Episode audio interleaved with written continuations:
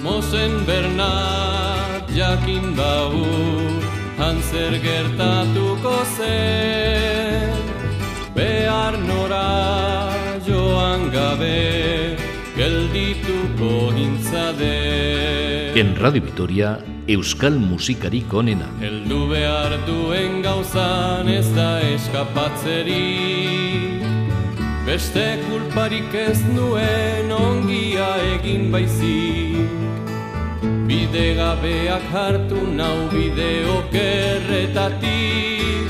Erregeri gaizki saldu nindioten itxuri Erregek agindu zidan joateko bertatik. Hasarretan zegoela bainanik ez kulparik Etxaiei ez nien eman malizian lekurik Haren gana joan nintzen ihes egin gaberi. Mosen Bernat jakin bau Hanzer gertatuko zen. Behar nora joan gabe Geldituko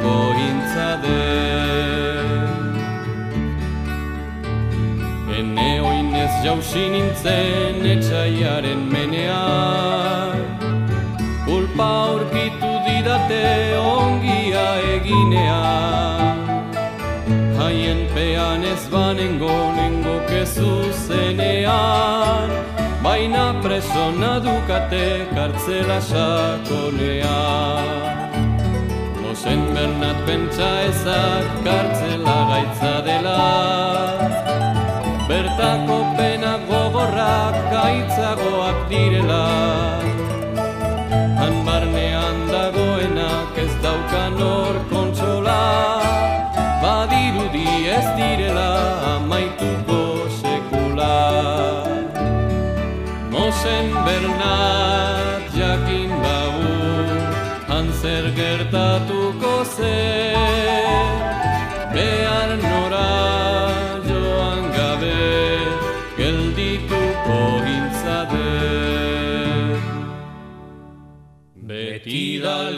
libertatea gauzarik hoberena Eta preso egotea penarik handiena. Ni bezala ez dadila oto inoren gana Ez eta hitz alferretan fida ere gizona. Mosen Bernat jakin Hanzer gertatuko zen Behar nora joan gabe Geldituko intzade Mosen Bernat Echepararen cantua. Oscorri en 1977, en el segundo disco de su carrera musical, dedicado al sacerdote, autor del primer libro impreso en Euskara en 1545. Hola, bienvenidos a Euskal Musikarik Onena. Hoy vamos a recurrir a la música para conocer algunos personajes históricos de Euskal Herria.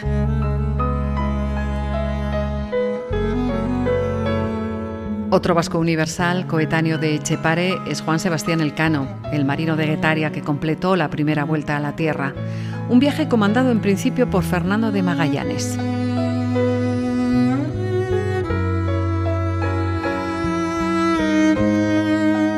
Pierre-Paul Versailles. Pasatzen bazira harrotz isla xurietan Pazifiko itxasuaren erdi erditan Bakartasunez bestiek izestalia Handa betikotzlo Sebastian Elkano Handa betikotzlo Sebastian Elkano. Etzen ez zuria, etzen ez guria Itxasuak maite duzke bere gisa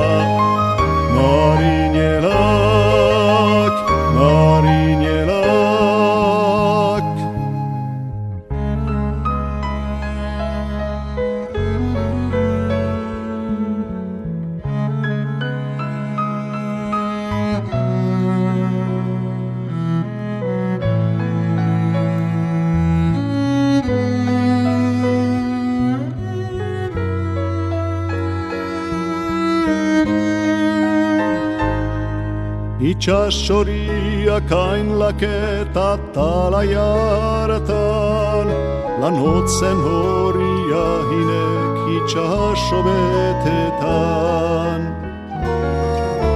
Ari xuri xabal bat laubu batekilan, handa beti kotzlo, Sebastian Elkano, handa beti kotzlo, Sebastian Elkano. Etzen ez zuria, etzen ez guria, itxasuak maite duzke bere giza. Marinelak,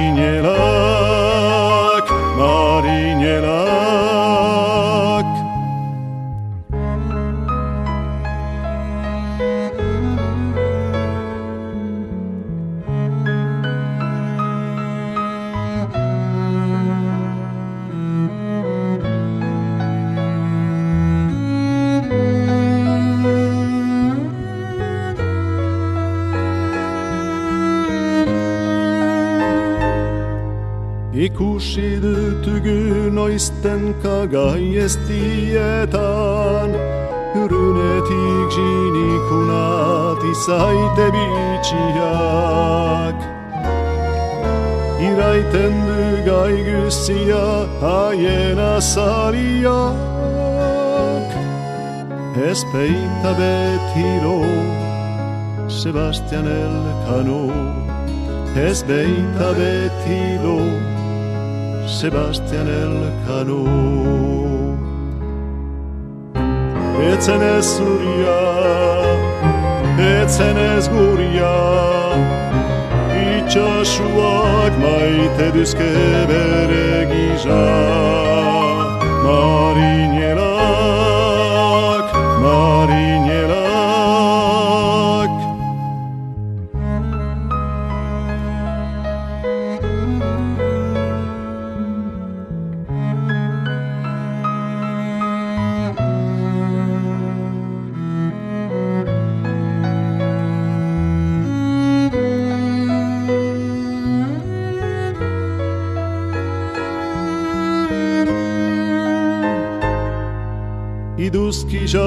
jauna kaldatu on duan begiak Izar bat pausatzen zaio behala parean.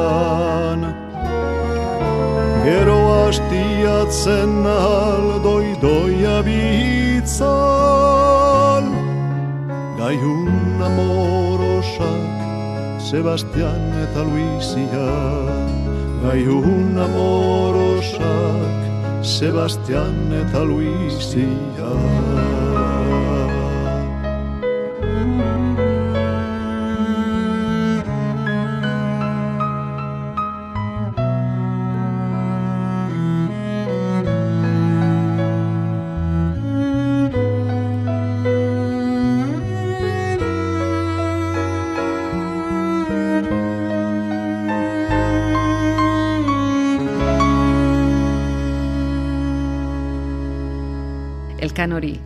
composición de Pierre-Paul Versailles.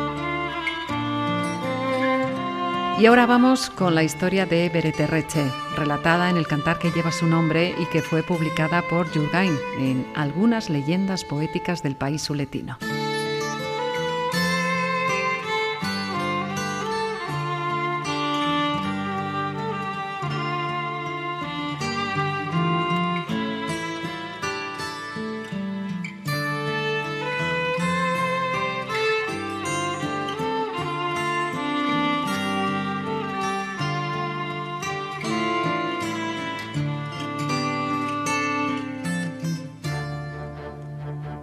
Gambara.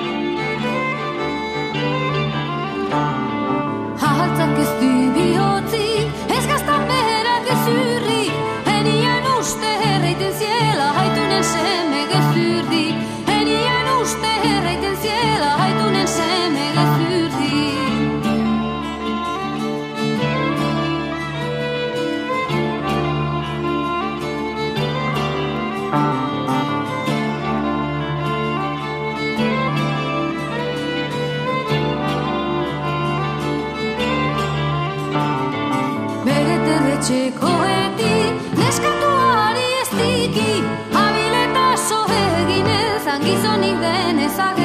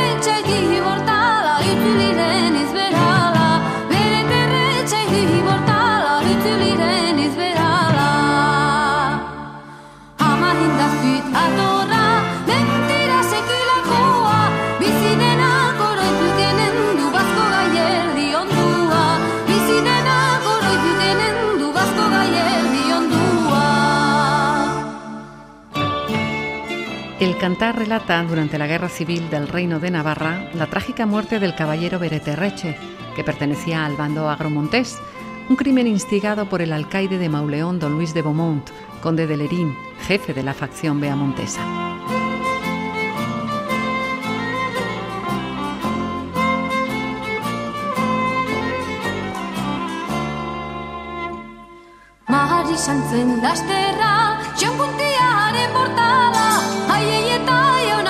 þúðuhenni sem ég að landa að ég ég dæja hann undir þúðuhenni sem ég að landa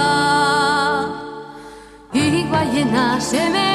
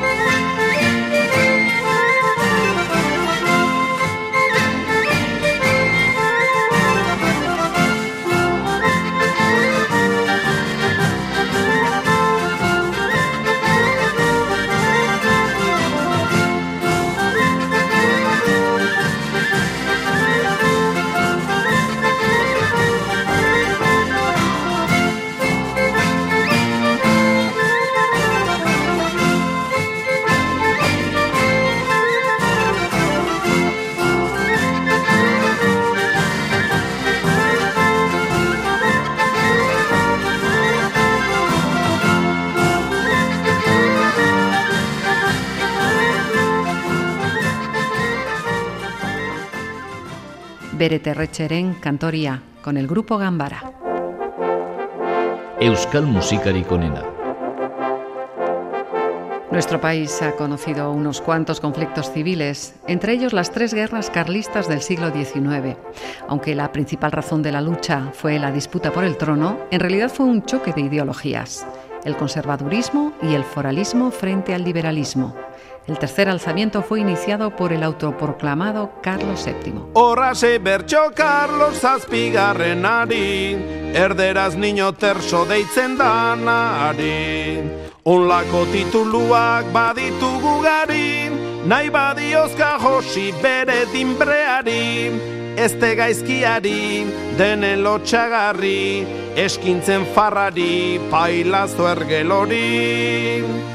Etzaigu kirten txarra guri erori. Juan dan gerrako Carlos kintuan iloba, izoki ura baino handiagua. Frantzian fundatuaz bere deretsua, Pilipek traizioz eralditakua, behar du korua, behar du zetrua, behar du tronua, Espainiakua. Behar du izan gainera guztizkaikua, behar du izan gainera guztizkaikua. Zazpigarren Fernando sudur luze ura, behin batian zijuan beste mundura. Baina hatxi baino lehen zuzen infernura, hausi du piliperen lege frantzesura. Honela korua alaben burura, berriz bihurtu da lehenengo modura. Zerraldo botatu Carlos putzura, Zerraldo botatu Carlos putzura. Ordu ezkeroz da torroien iraitzia, nola nahi dala hemen aurren jartzia. Etzaiotea joliko dola isurtzia, espainol guziari digute tirria, basta da ikustia, karlisten jendia, frantzes hartaldia, zua boz josia. Estrangeri guztiko sisaz betia, estrangeri guztiko sisaz betia. Presidi joan ordain armaren karrera, zein pikaro guzten du orlako aukera.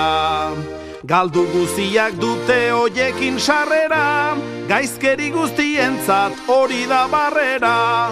Zenbait egabera, joan degoietara, joan biharrian bizi guztiko katera.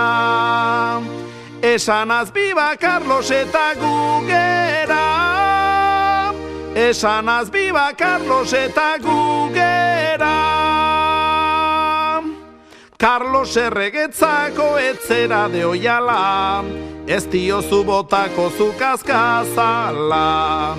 Karlistak badakite lastai bat zerala, ta zure izenian gizentzen dirala. Berak dioteala, ta inolaz ala da, ea Carlos bada, juaz atabala. Zuaz Espainiatik enora mala, Zuaz Espainiatik enora mala. Carlos Chapari, Joseba Tapia, en un trabajo de 2010 titulado Eta tira eta tumba. En este mismo conflicto tuvo protagonismo el párroco de Hernialde, el guerrillero conocido como el cura Santa Cruz.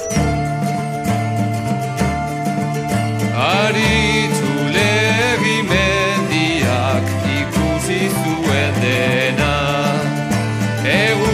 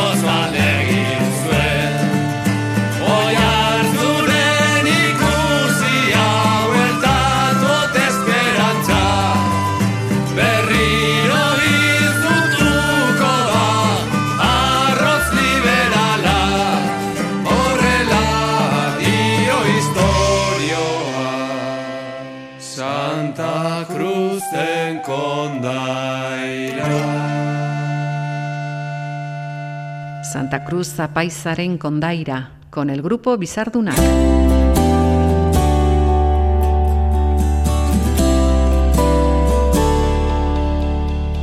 Pierre Topet, más conocido por el seudónimo de Echaun, fue un bardo de Iparralde del siglo XIX. No tuvo una vida fácil, sino más bien trágica, y su historia fue muy conocida entre los escritores románticos de Europa. Su obra recoge poemas autobiográficos, satíricos y de homenaje a otras personas.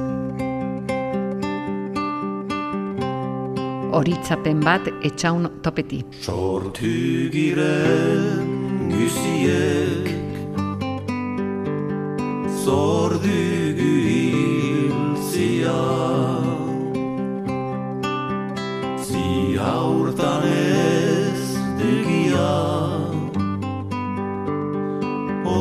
Hortxek etxemplia Oran oain bizi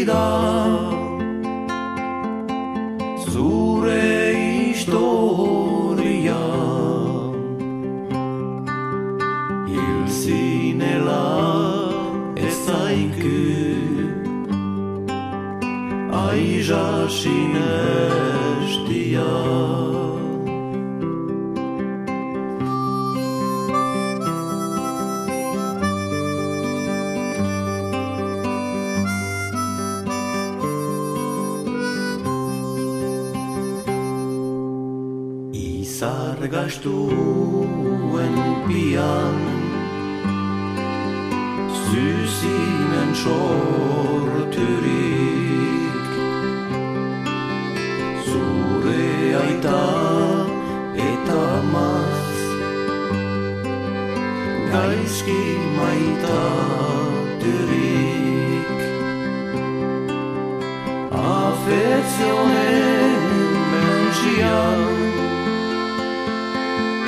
Gero handiturik Triste bazin ebiltza Oso eraturik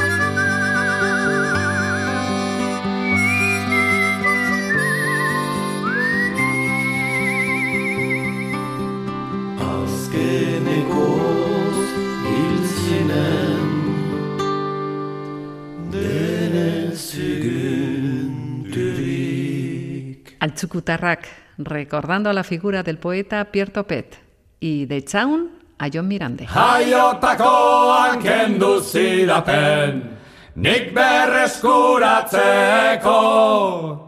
Nere bizitzako zamarik astunera.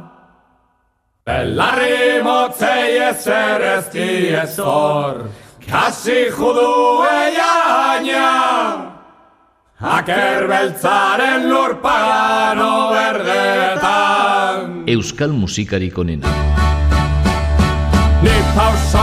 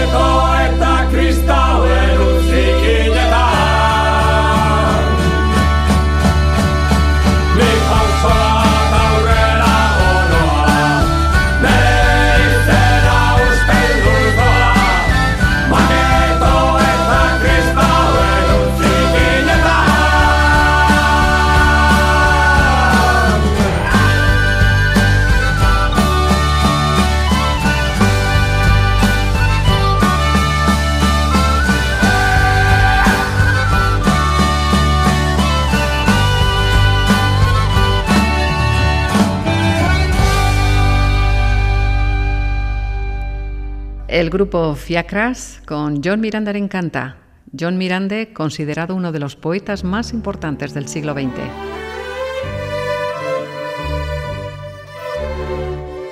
Al día siguiente de la muerte del escritor Gabriel Aresti, los miembros del grupo musical a la vez Lanzale componían un tema en su memoria.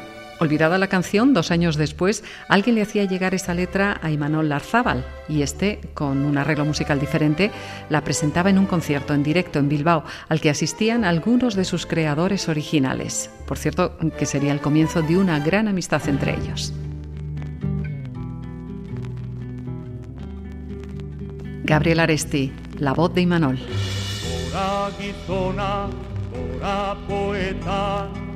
Gora Gabriel Aresti Zure bizitza eraman duzu Herri honetan garesti.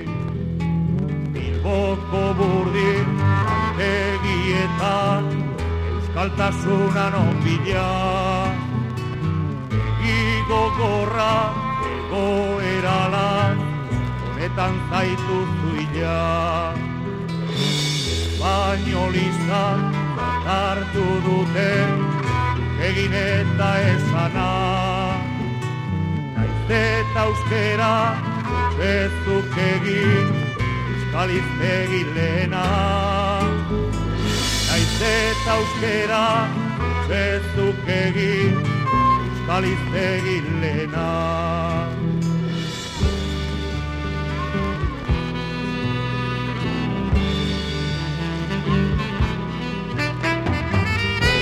gizona, gorako eta, gorra gabriela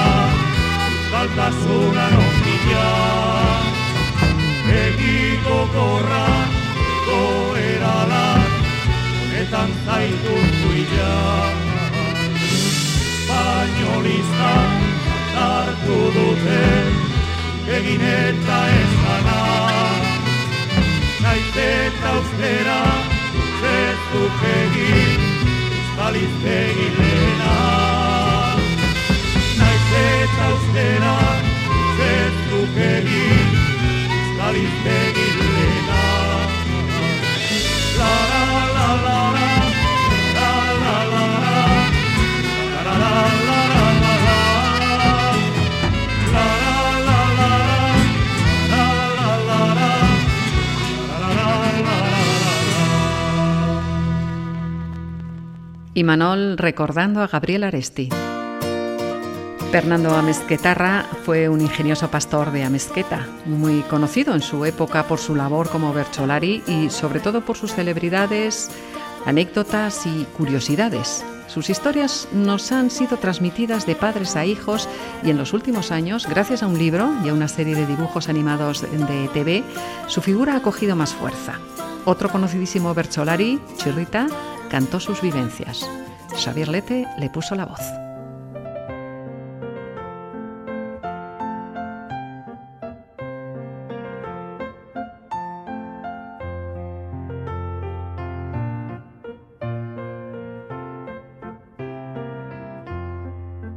Lagun on batek enkargatu dit bertso berriak jartzeko. Neonek ere badet gogua haren hitza mantentzeko. Hauek izango dira Fernando amezketarrarentzako. Festa denboran kanta ditzagun, tristura denak kentzeko.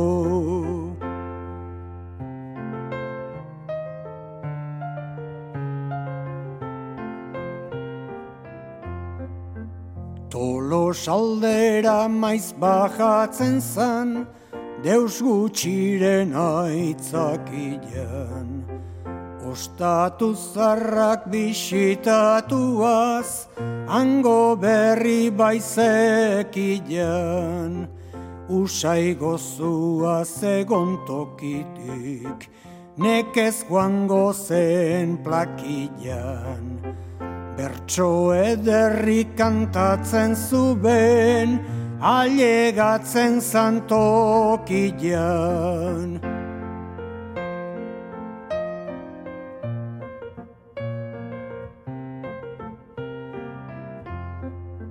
Fernando nola bizitzen baizen, bikari juen auzuan.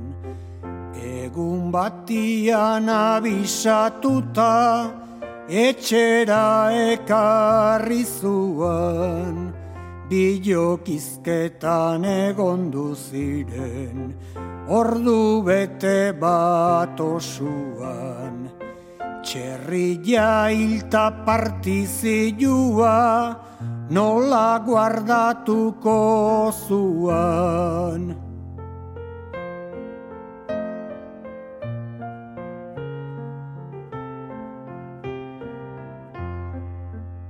Esan zion Fernando Laster, hil behar dugu txerria. Bainan badago nere barrenen, kezka bat izugarria.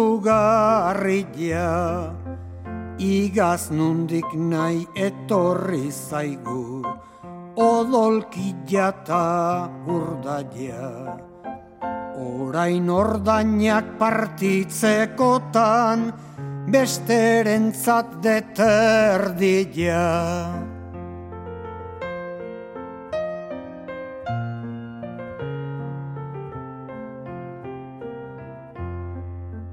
Erantzun zion hilbeza jauna, neri esan didan gizan. Baina odolki gutxi partitu, ez bedi tontua izan. Gero balkoian jarri behar du, jendiak ikusi dezan. Gaberdirako barrena sartu, ta ostu diotela esan.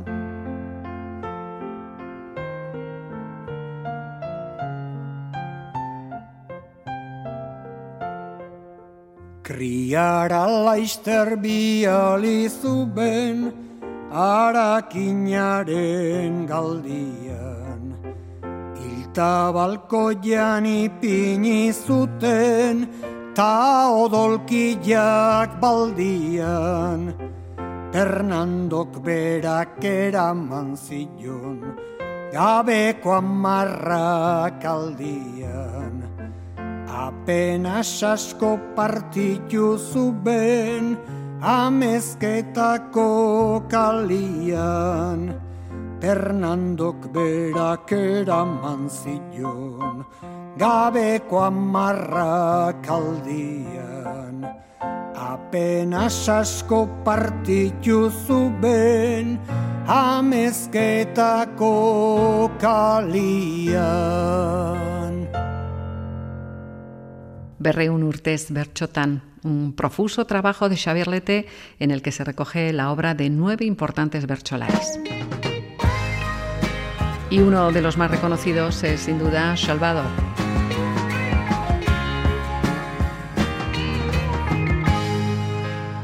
Es el grupo Guernica.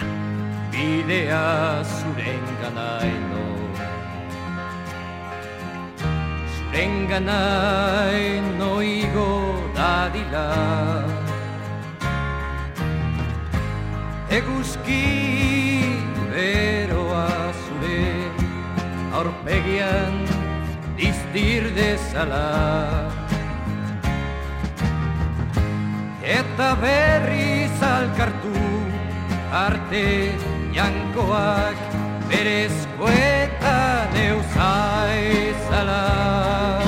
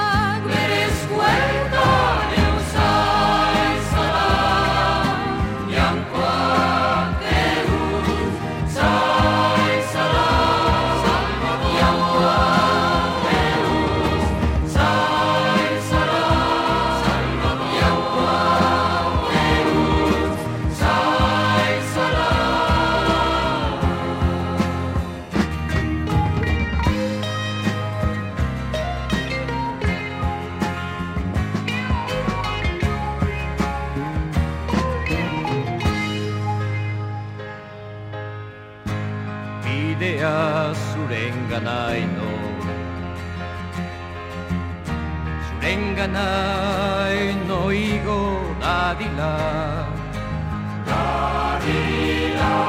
Eguzki beroa zure Aurpegian iztir dezala. Eta berri zalkartu arte jankoak berezkoetan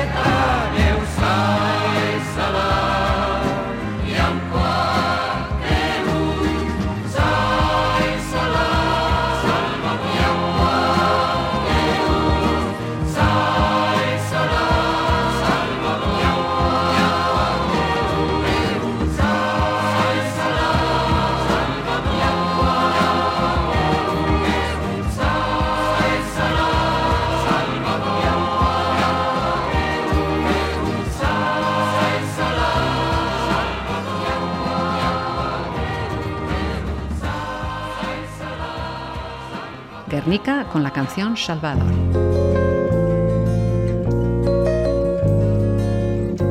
Y del mundo de los poetas al de los artistas.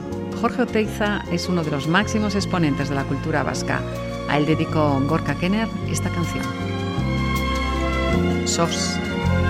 Otila hau Ustutzen dudanean Itxasonen uretara Botako du Botako dut bai botako Indarrez botako Gutuna barruan sartuta. Ez dakit inor Irakurriko duenen Ez dakit ordurako Sasigarlekitota egongo naizen. Agian Otila hartzen duenak ez du irakurtzen jakingo Agian Gutuna hartzen duenak beste sos bat idatziko. Agian Agian, agian, agian, agian,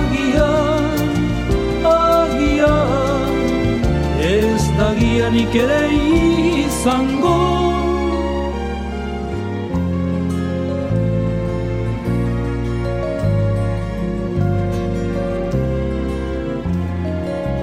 Hitz egitera ninduan baina mukizo batek hitzak kendu zidan Alaxi da mundu hontan Ikaslea irakasle eta tontoa errege.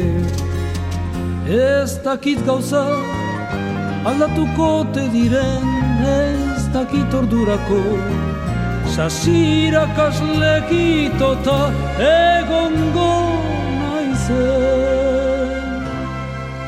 Agian Mesias berriren bat Zaigu Etorriko edo Agian Egunen batian Mukizoa Mukizo izango Agian Agian Agian Agian Agian agian Ez da gianik ere izango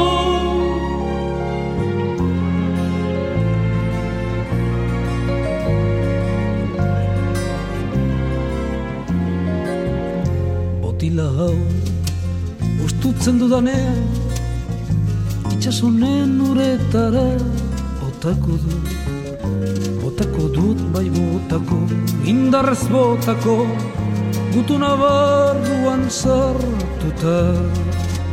Ez dakit inor Irakurriko duenez Ez dakit ordurako. Sasigarlekitota Egongo naizen Agian Botila hartzen duenak ez du irakurtzen jakingo. Agian Utuna hartzen duenak beste sos bat idatziko. Agian, agian, agian, agian,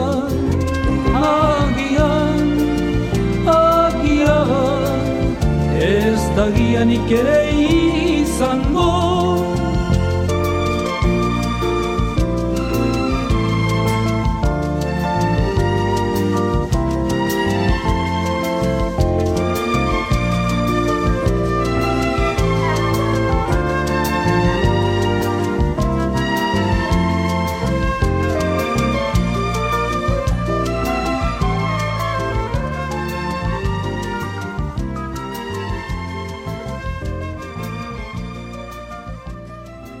Y con Gorka Kenner llegamos al final de Euskal Musikari Konena.